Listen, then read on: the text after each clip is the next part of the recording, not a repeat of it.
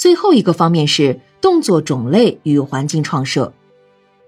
幼儿期动作可以在总体上分为四类，即运动性动作、生活性动作、操作性动作和社会性动作，从而使幼儿园环境创设应具有相关特征。运动性动作，出于一定的运动目的以及身体对客观环境积极反应的一种动作，前者表现为。为了身体某一部分功能发展而进行的锻炼，后者表现为对客体环境的一种积极反应，比如一旦看到某种危险逼近而做出的积极反应。满足运动性动作发展的要求，幼儿园主要应提供幼儿活动场地、活动空间和活动器具，比如大型活动玩具等。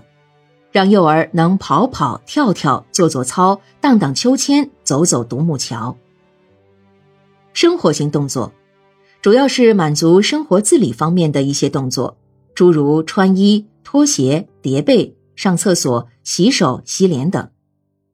幼儿园应当强调幼儿必须完成力所能及的生活自理，培养幼儿相关能力，这对幼儿自主意识、独立性的发展都非常重要。个别幼儿由于家庭包办太多而表现出能力欠佳，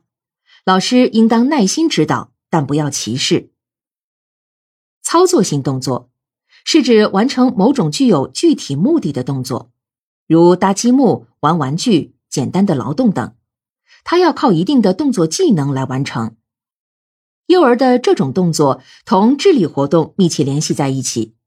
比如叠纸游戏具有极强操作性。又含有一定的智力性，幼儿园里应当多开展这方面活动。由于它是动作锻炼和智力开发并举，一般都受到幼儿欢迎。社会性动作，只为了满足社会性交往而产生的动作，比如集体活动、帮助人、关心人、合作游戏等，主要为了帮助幼儿发展社会交往能力，增强幼儿的社会性。这四种动作的发展，需要通过相应的体育活动、生活活动、操作活动、社会性活动等方面环境的创设，从而构成为幼儿园环境创设的具体内容。